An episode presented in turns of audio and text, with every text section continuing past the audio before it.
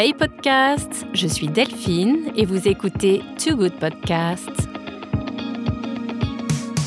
Bienvenue sur Too Good Media, le média de podcast reportage qui couvre les grands événements des industries créatives et de la tech en France et à l'étranger. Je suis en dernière année de master, donc en deuxième année de master, et euh, ma spécialité à moi c'est les métiers d'art, donc la maille d'art et surtout la broderie d'art. Et euh, c'est la première fois que je suis euh, à la French Touch. Les métiers d'art sont une forme de science. Parce qu'en fait, comme je l'explique, moi je me considère comme un créateur textile, entre guillemets, pas vraiment comme un créateur de mode. Et euh, moi je compare vraiment ça à de la recherche scientifique. Les créateurs aujourd'hui en fait ils se battent pour savoir lequel sera le plus engagé politiquement ou écologiquement. Alors que de base pour moi la mode et les métiers d'art et justement c'est grâce aux métiers d'art que j'ai cette vision là. C'est fait pour faire rêver. Aujourd'hui, nous avons rendez-vous pour le salon We Are French Touch, le plus grand salon français dédié aux professionnels des industries créatives. On est dans les univers de la musique, la mode, les métiers d'art, le cinéma ou les jeux vidéo. Cette année, ce sont les métiers d'art qui sont à l'honneur. BPI France a justement voulu mettre l'accent sur ce patrimoine français reconnu et qui s'exporte à l'international. Que ce soit dans les milieux de la mode, de la broderie, du cuir, du mobilier ou de l'artisanat d'art. J'ai pu parler avec Yanis, étudiant à l'atelier Chardon-Savard à Paris, qui est déjà un artiste émérite de la broderie et qui a également un pied dans la professionnalisation, car il a lancé son entreprise Milchen Design. Très bonne écoute. C'est parti. À peine arrivé à We Are French Touch, je m'arrête sur le stand de l'atelier Chardon-Savard. Bonjour. Bonjour, je suis Anis Miljen. Euh, je suis étudiant à l'atelier Chardon-Savard en dernière année et aujourd'hui on est à French Touch pour ben, présenter l'école, tout simplement. Alors, quelle est ta spécialité? En quelle année euh, est-ce que tu es à l'école? Et est-ce que c'est la première fois que tu as We Are French Touch? Euh, je suis en du coup en dernière année de master, donc en deuxième année de master, et ma spécialité à moi c'est les métiers d'art, donc la maille d'art et surtout la broderie d'art. Et c'est la première fois que je suis à la French Touch, du coup. Être ici aujourd'hui, qu'est-ce que qu'est-ce que ça t'évoque? Eh ben c'est super intéressant d'être avec des personnes très créatives autour de nous et c'est hyper stimulant. Est-ce que dans cet univers, tu vois des, des passerelles entre les différentes activités? Bah justement, dès que je suis arrivé, euh, je suis entré, euh, bah, j'ai directement été voir euh, les Doreurs pour leur proposer une collaboration et peut-être que ça va se faire, je sais pas encore, mais j'espère. Ah, c'est génial. Et d'ailleurs, euh, justement, quels sont les, hum, métiers créatifs qui sont présents aujourd'hui Si tu peux me, brosser un petit euh, panorama? Euh, alors bah déjà il y a le 19M avec l'atelier Montex. Il y a l'école du Perret aussi qui est ultra créative. Il y a le Doreur. Il y a une artiste brodeuse et je crois que c'est tout. Après il y a aussi des créateurs de jeux vidéo mais ça je m'y connais moins donc voilà. Et l'aspect technologique du salon, est-ce que c'est quelque chose qui te parle par rapport euh, justement à tes études ou à tes projets? Euh, oui, justement euh, au niveau, euh, je sais pas encore, j'ai pas trop fait le tour s'il y a des choses au niveau de l'IA ou des NFT du coup, mais oui ça m'intéresse grandement, ça m'intéresse vraiment beaucoup, surtout au niveau du développement de l'art dans ce domaine. Donc voilà. Très souvent, donc je rencontre des jeunes qui s'interrogent beaucoup sur leur euh, justement sur le métier qu'ils vont faire. Euh, comment est-ce que toi tu as eu l'idée? Est-ce que tu pensais faire ce type d'études? Est-ce que tu tu pensais faire ce que tu fais aujourd'hui? Euh, pas du tout, alors pas du tout du tout. Moi de base je voulais être chirurgien, donc aucun rapport. J'ai terminé en école de mode après le baccalauréat. Et euh, de base, j'étais pas du tout non plus prédisposé à la broderie, mais en fait, c'est en première année, quand on a en fait découvert euh, les différentes techniques textiles, que je suis vraiment tombé amoureux de bah, ce, ce- ce domaine-là. Et donc, euh, bah, j'ai cherché à me former et bah, je suis là, quoi. Alors parle-nous justement de la broderie. Euh, donc aujourd'hui d'ailleurs sur sur le, le booth de l'atelier Chardon Savard, tu vas broder en direct? Je vais euh, broder une technique euh, que j'ai créée du coup. Euh, c'est ce que j'appelle, c'est un peu compliqué. Je dérive une technique de joaillerie qu'on utilise, enfin de bijouterie qu'on utilise du coup pour en Israël à partir d'une matière qu'on appelle la soutache. Donc c'est la matière qui est utilisée pour les galons militaires que je combine avec des horloges que j'ai récupérées pour créer des accessoires de mode assez fantasy, voilà. Et donc ça c'est donc C'est pour créer ma seconde collection, mais qui sera une collection d'accessoires cette fois-ci, donc euh, sacs, gants, etc., qui s'appelle Sculpture du temps. Du coup, voilà. Explique-moi juste comment on met au point, en fait, la partie conception, recherche, j'imagine que c'est très important et qu'en plus, euh, tu te lances dans un, dans un, process, une technique que tu vas euh, développer peut-être pendant des années. C'est quoi le parcours que tu as suivi pour, pour, ce, pour cette, justement cette technique? Euh, eh ben en fait déjà au cours de mon première année de master j'ai déjà réalisé une silhouette euh, issue de la même technique mais qui n'était pas métallisée donc pas en volume. Euh, ça a déjà été très complexe parce qu'en fait il fallait que ça épouse bien le corps etc que ça ben, cache les parties intimes concrètement. Ça a été vraiment très compliqué c'était 1500 heures de travail. Donc ça a été vraiment des énormes recherches moi c'est ce que j'appelle en fait de la recherche scientifique donc euh, on teste, on regarde ce qui marche, on voit ce qui marche pas, ça ça marche, du coup on fonce, du coup voilà, et ainsi de suite, et ainsi de suite.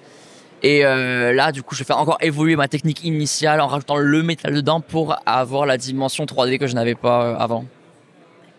Et d'ailleurs, donc parlez-nous un peu justement de quel est le rapport que tu vois entre la science et les métiers d'art? Eh bien, pour moi, en fait, euh, déjà, les métiers d'art sont une forme de science. Parce qu'en fait, comme je l'explique, moi, je me considère comme un créateur textile, entre guillemets, pas vraiment comme un créateur de mode. Et euh, moi, je compare vraiment ça à de la recherche scientifique parce que c'est, euh, on émet une hypothèse, on va chercher à, bah, à répondre à notre hypothèse si c'est juste ou pas. Et en fait, tout va évoluer au fur et à mesure jusqu'à arriver à, quelque, à un résultat dont, si ça se trouve, on n'avait même pas l'idée initiale. Donc, c'est tout un cheminement, mais qui est digne d'une euh, démarche scientifique pour moi, je trouve. Et c'est vraiment ce côté euh, scientifique que je tiens à mettre en avant dans, dans mes créations. Et d'ailleurs, toi, en termes de, justement de euh, tes affinités, ce que tu aimes, est-ce que tu as l'impression d'être d'être aligné avec toi-même? Euh, Ouais, ouais, je suis aligné. Vous m'auriez dit ça il y a 4 ans, non, mais aujourd'hui, oui, parce que j'ai réussi à, je trouve, à combiner métier d'art, science et toute cette dimension mode qui finalement n'est plus si, si importante que ça pour moi. Puisque c'est surtout les métiers d'art et le côté recherche textile qui m'intéressent. Toujours pousser la matière le plus loin possible, à l'extrême, et voir euh, ce qu'on peut faire avec euh, simplement une lignée de base. Et est-ce qu'aujourd'hui, tu, tu, as déjà une vision du métier que tu veux, euh, que tu veux occuper dans, dans les années à venir? Moi, j'ai la chance de déjà avoir mon entreprise donc du coup, je peux déjà vendre. J'ai déjà fait des expositions d'art euh, à l'étranger. Donc en fait, les silhouettes que je, enfin les silhouettes, les pièces que je présente sont destinées en fait à l'art. Elles sont, elles sont, euh, je communique via la mode, via des shootings et des, euh, et des défilés, mais je vends en galerie d'art en fait. Du coup, bah, en fait, en tant qu'artiste entre gros guillemets, hein, mais vraiment toujours avec une, ce côté recherche textile qui est omniprésent dans mon travail. Donc tu es entrepreneur aussi? Oui. Oui, je suis entrepreneur, j'ai une entreprise en France et une entreprise au Luxembourg, donc j'ai les deux. Extraordinaire. Et quel âge as-tu? J'ai 22 ans. Et euh, ce côté entrepreneuriat, est-ce qu'il est, il était euh, en amont euh, de ta démarche ou il était concomitant ou est-ce qu'il est venu après? Alors moi, j'ai jamais voulu travailler pour quelqu'un. C'est vraiment quelque chose qui a toujours été acté. J'ai toujours dit je ne travaillerai jamais pour personne. Là, de la collab, bien sûr que oui, mais travailler pour quelqu'un en tant que brodeur, non jamais parce que euh, bah, j'ai envie de raconter mon histoire, quoi, tout simplement. Et euh, oui, j'ai démarré euh, directement pendant le master, en fait, pour bah, déjà avoir des tarifs préférentiels. J'ai dû créer mon, une société en France.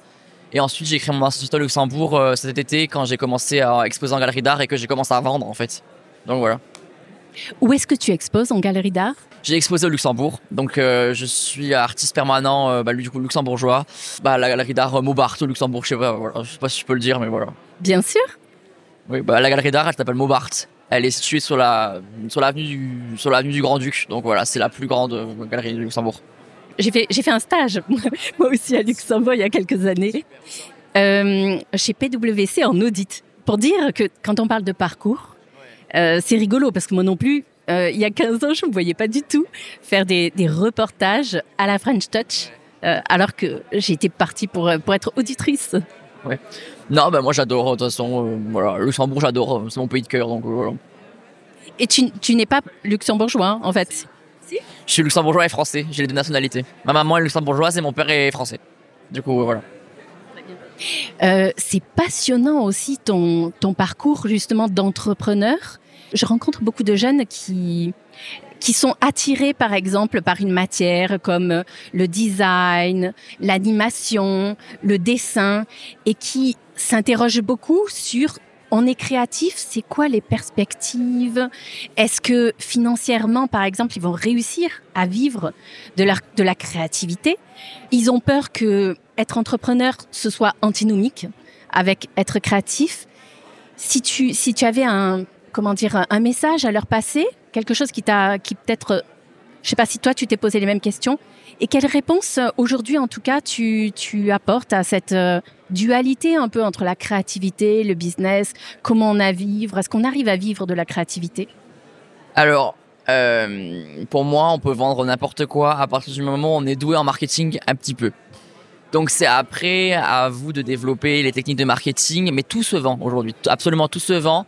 Et il faut juste euh, avoir une bonne, vraiment une très bonne stratégie marketing, une très bonne stratégie de communication pour en fait euh, aller cibler notre, bah, notre cible concrètement.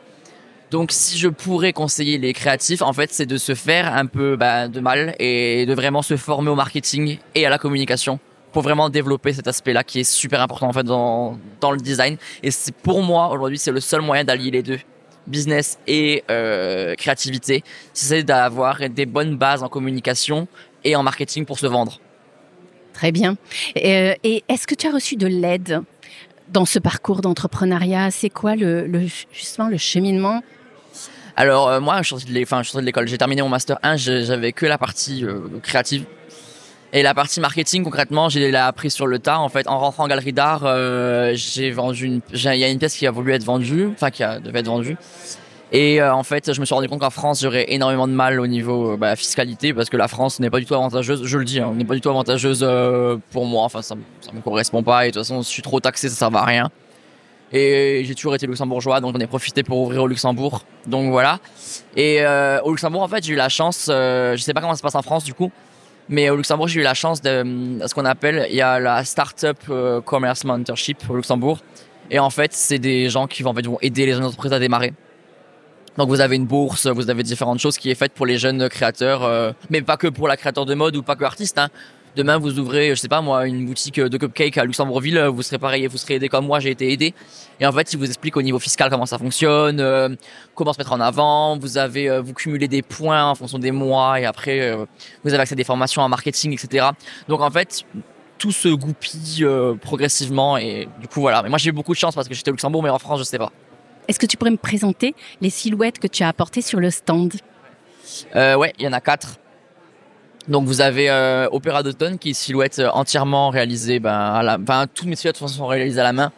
Mais euh, celle-là c'est de la maille sculpturale donc c'est de l'aluminium autour duquel on je suis venu tricoter ben avec et j'ai rajouté des perles de bois et après on a crocheté des feuilles qui ont été posées de manière qui ont été oui aussi avec de l'aluminium dedans pour avoir sur cette idée de volume et créer une sorte de véritable arbre ronce entre guillemets.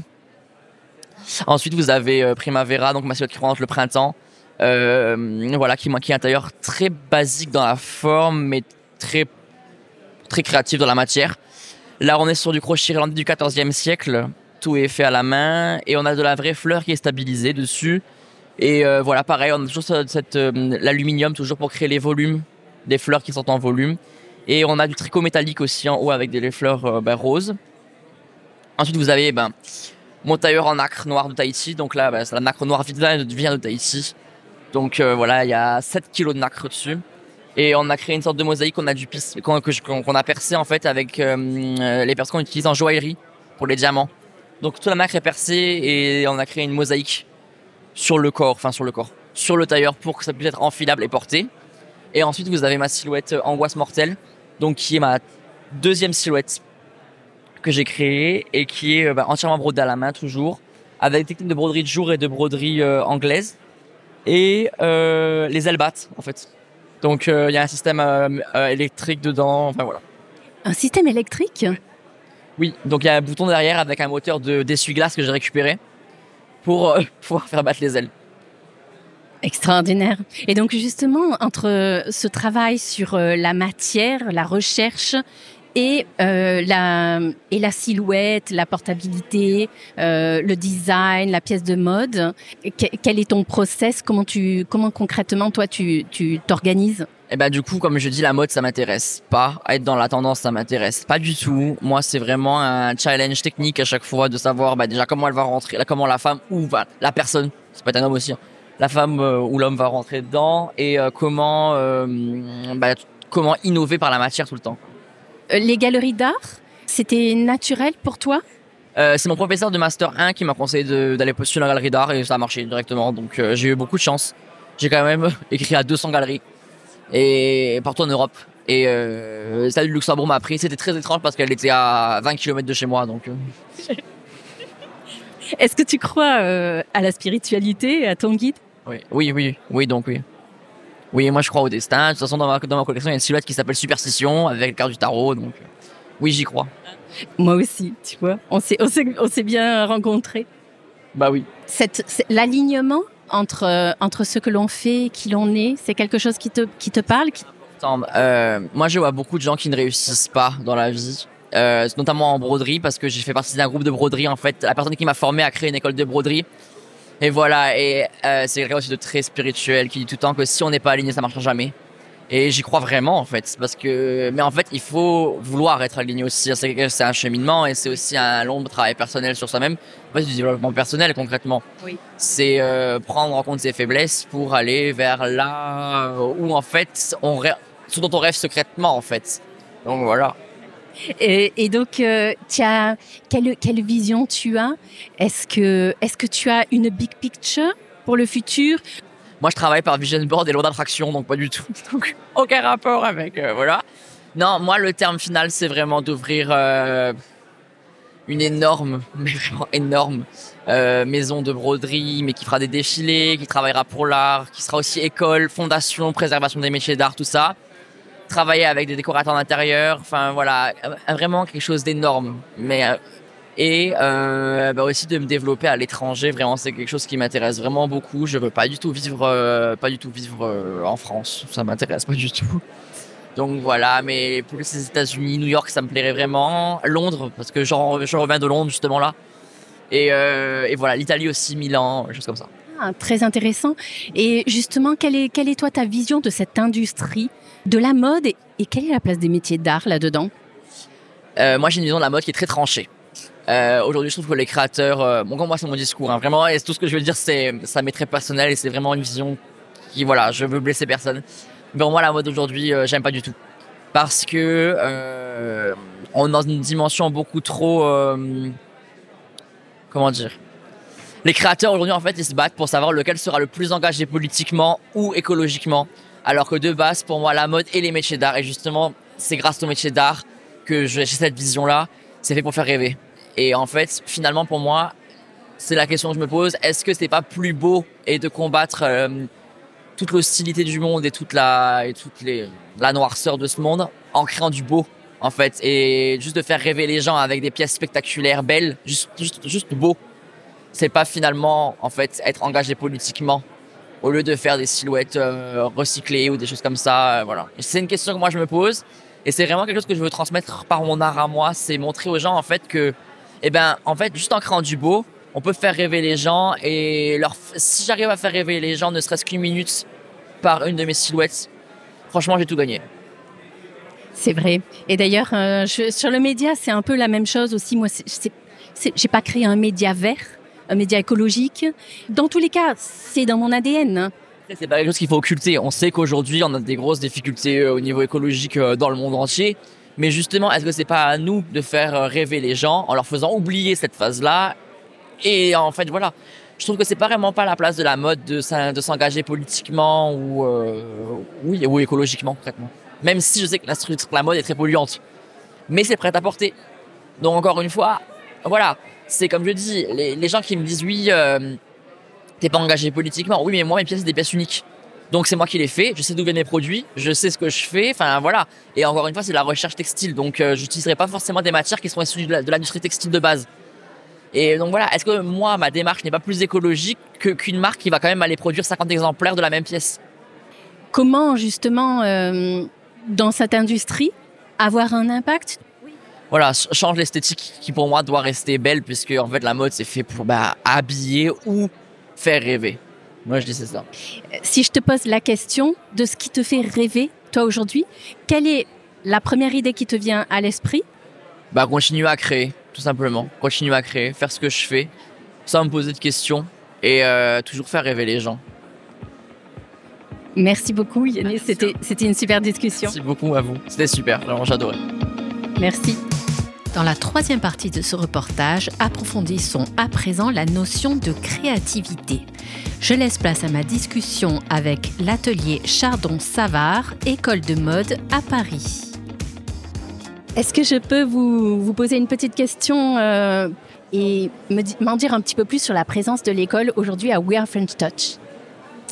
Euh, bonjour, alors moi je m'appelle Camille Blériot, donc euh, je suis en charge de la communication de l'atelier Chardon-Savard donc qui est euh, une école de mode parisienne qui existe depuis 1988.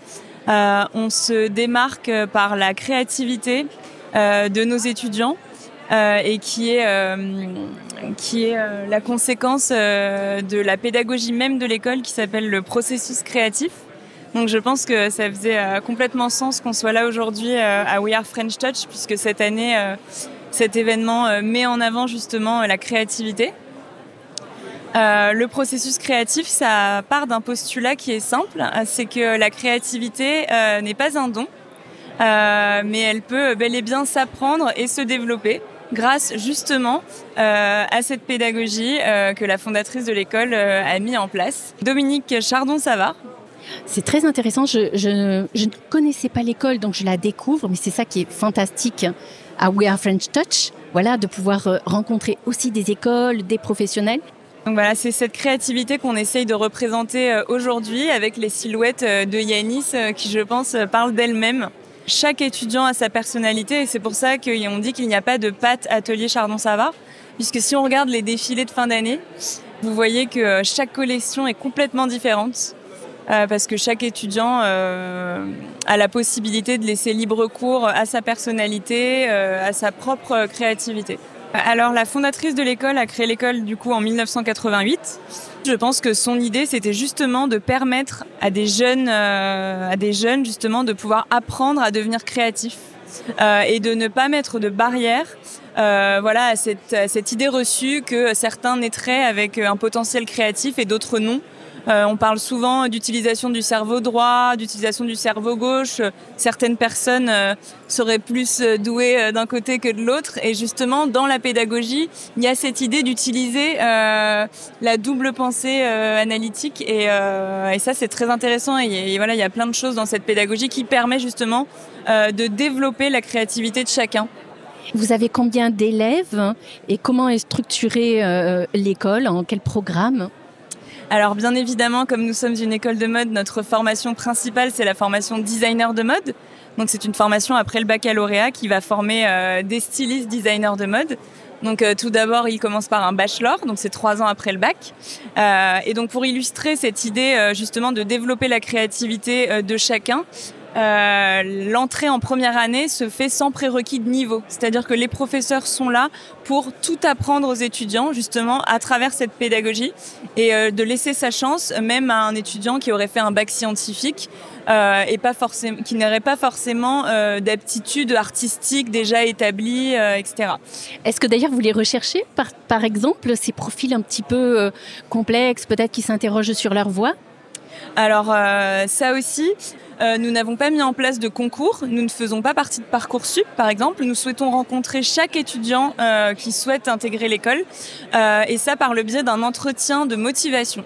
Donc, c'est-à-dire que chaque étudiant va rencontrer une chargée des admissions pour échanger, pour découvrir son profil et pour justement nous faire part de sa motivation à apprendre ce métier-là qui va euh, parfois aussi les déstabiliser puisqu'il y a une façon d'apprendre euh, qui va être un peu originale. On va leur euh, demander de dessiner les, yeux, les yeux fermés avec la main gauche ou la main droite. Il y a vraiment des, des choses assez alternatives et assez qui peuvent être déstabilisantes mais qui vont leur permettre de développer la créativité. On dit souvent que l'important c'est de laisser place à l'erreur aussi. beaucoup de travail en équipe pour favoriser l'émulation. Euh, voilà, donc il y a plein de, techniques, de façons d'aborder euh, l'apprentissage qui va être vraiment différent à l'atelier Chardon-Savoir. Parmi vos, vos, anciens élèves, comment est-ce qu'ils évoluent professionnellement? Alors justement, c'est une question intéressante parce que ça aussi, ça illustre vraiment la créativité de l'école, euh, puisque euh, bien très fréquemment déjà nos étudiants et on est très fiers sont euh, récompensés par des prix des métiers de la mode comme le Festival de hier, comme l'Andam Fashion Award, ou d'ailleurs le dernier Andam Fashion Award, on a eu quand même trois anciens étudiants qui étaient sur le podium. Name dropping? Alors, je ne sais pas si vous connaissez, mais je pense Alice Vaillant, donc de toutes les Fashion Week. Avellano, qui habille euh, les plus grandes stars. Lui, c'est spécialisé, par exemple, sa niche, ça va être le, latex. Euh, Victor Vincento, je pense qu'on n'est pas passé à côté. Il a souvent fait l'objet d'interviews de Loïc Prigent, ou bien il, a même, il est même passé dans Quotidien pour l'ouverture des Fashion Week euh, françaises. et aujourd'hui, on est avec Yanis, qui a remporté le Unlock Prize, qui est le prix anglais mais international de la broderie. Incroyable. Et puis il est très humble parce qu'il n'en a pas parlé. Voilà, bah moi je vous le dis. Et euh, donc voilà, c'est très important pour lui. Nos étudiants sont très souvent primés euh, et reconnus pour leur créativité, justement. Vous mentionnez le mot process euh, et apprentissage. quelles sont les, bah, les clés, ce qui, ce qui vous semble important justement pour guider ces jeunes? Parce qu'on a un gros sujet sur l'orientation des jeunes. Est-ce que vous avez un conseiller d'orientation dans l'école? Alors justement, euh, d'où l'importance de rencontrer chaque étudiant et d'échanger avec eux. Euh, sur euh, qu'est-ce qui les a amenés justement à prendre ce rendez-vous. et ça, c'est le travail de nos chargés d'admission. C'est aussi de bien les informer, comme on dit, un entretien. c'est pas juste le moment où nous on va évaluer le candidat, c'est aussi le moment où le candidat peut poser des questions sur l'école et doit évaluer si l'école va lui correspondre. Nous, on est une école à taille humaine, une école presque encore familiale. Euh, on a euh, notre plus grosse promotion, c'est les premières années euh, designer de mode et il y a quatre classes seulement, donc c'est pas énorme par rapport à d'autres d'autres écoles. et on va on va leur dire à ce moment-là que c'est le moment pour eux de savoir s'ils vont se sentir bien, de nous poser des questions. évidemment, vous vous en doutez, bah, la passion pour la mode, l'intérêt pour la mode, ça, ça va être décisif mais aussi on les informe et on les met en garde sur le fait que c'est une formation qui demande beaucoup de travail. Euh, parce qu'on apprend un métier euh, technique. Euh, ce n'est pas le même apprentissage qu'on peut avoir au lycée, donc ça veut dire qu'il n'y a plus de matière théorique. Français, histoire géo, maths, c'est fini. on va vraiment apprendre des choses pratiques.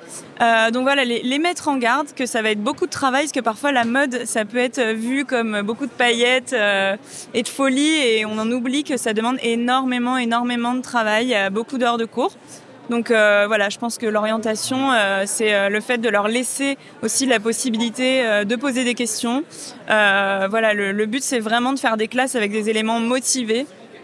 donc voilà, un vrai échange en amont. Et est-ce que vous voyez justement que le profil des jeunes qui rentrent à l'école, qui postulent, il a changé, qu'ils ont pris conscience? Est-ce que, est que même certains, ils n'ont pas, pas trop peur de la difficulté de réussir dans ces métiers? Eh bien, écoutez, euh, justement, euh, je suis assez impressionnée puisque, bah, déjà, premièrement, il y a des profils euh, de tout horizon. Comme nous n'avons pas de concours ni de prérequis de niveau, on a à la fois des étudiants qui ont fait des bacs techniques, des bacs artistiques, ou bien des bacs littéraires, ou bien des bacs, scientifiques. On a vraiment de tout horizon. Donc déjà ça, euh, c'est assez intéressant. Et surtout de voir, euh, nous qui suivons l'évolution, qu'un étudiant qui vient euh, d'un bac qui qui n'est pas artistique, par exemple, réussit aussi bien, voire mieux parfois que quelqu'un qui aurait fait un bac artistique. Donc déjà, ne pas se mettre de barrière. Et ensuite, je les trouve très motivés et je les trouve confiants.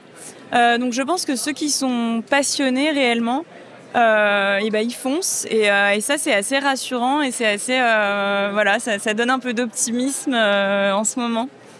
Yanis me disait qu'il était aussi bah, qu'il était entrepreneur. Est-ce que c'est de plus en plus fréquent? Est-ce que les, étudiants se voient leur propre patron?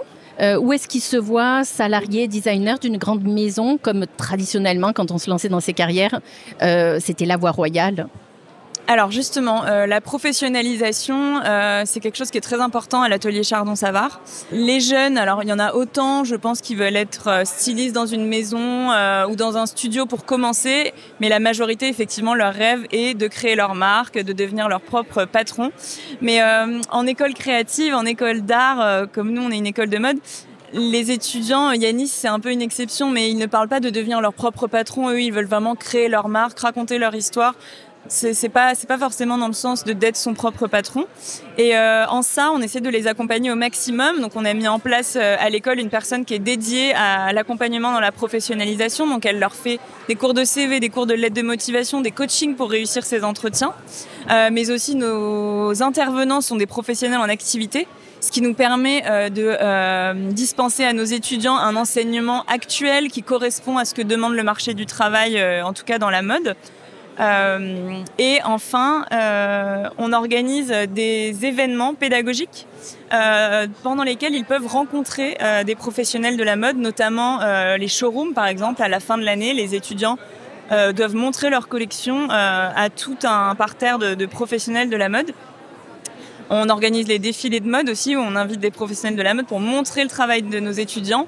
Et aussi, les étudiants sont soumis à des jurys. Euh, donc, des professionnels de la mode vont euh, évaluer leur travail. Voilà, et ça, ça leur permet aussi de se faire leur réseau, euh, de rencontrer les professionnels et de mettre un pied dans le monde du travail. et si je pourrais ajouter aussi, on, on oblige les étudiants à faire des stages tous les ans dès la première année. Voilà. Très bien. Merci beaucoup pour toutes euh, ces, explications euh, précieuses. Et donc, euh, à très bientôt pour la publication sur Too Good Media. Merci à vous de vous intéresser au travail de nos étudiants. Avec plaisir. Merci d'avoir écouté cet épisode spécial We Are French Touch, enregistré à la Maison de la Mutualité à Paris avec De Love Guitars et l'atelier Chardon-Savard. Si vous avez aimé cet épisode, n'hésitez pas à vous inscrire sur le podcast de Too Good Media sur votre plateforme d'écoute préférée pour ne rien rater de mes reportages de décryptage des grands salons des industries créatives en France et à l'étranger. Retrouvez toutes les photos et la retranscription de nos conversations sur le magazine web de toogoodmedia.com.